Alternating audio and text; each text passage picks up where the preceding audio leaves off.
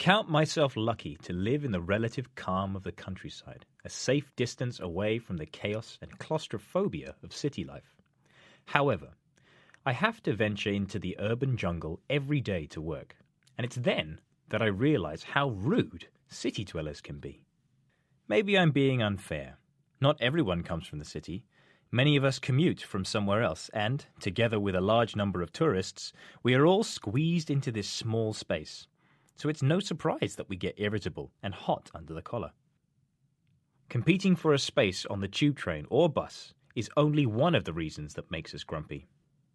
Our rush to get into the office and home again means we have no time to make conversation with other people.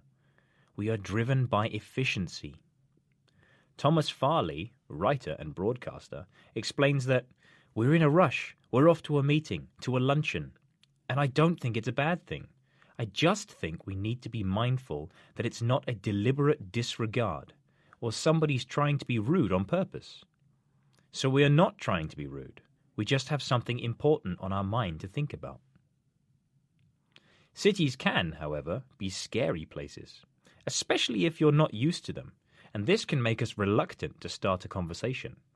We might be hyper vigilant thinking that the person next to us is going to kill us, or worse still, get into conversation with us. Dr. Ellie Boag, a social psychologist at Birmingham City University, agrees that people can view cities as threatening places. She says, We're persistently looking for potential threats around us, and this then makes us not give eye contact. This will reduce the likelihood that anybody will say hello. She calls this our protective mechanism, which is another way that makes us appear antisocial. Perhaps if we did start talking more to each other, we may realize that our fellow train or bus passenger is actually quite normal with the same concerns, and that if you have to grin and bear the pressures of city life, at least you can do it together. In London, a group called Talk to Me London is trying to encourage just that. They have created Tube Chat badges, which you can wear to show you're happy to talk to a stranger.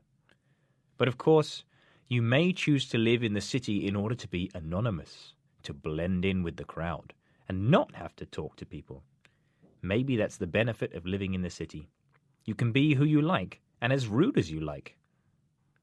Do you think people in your city seem to be rude?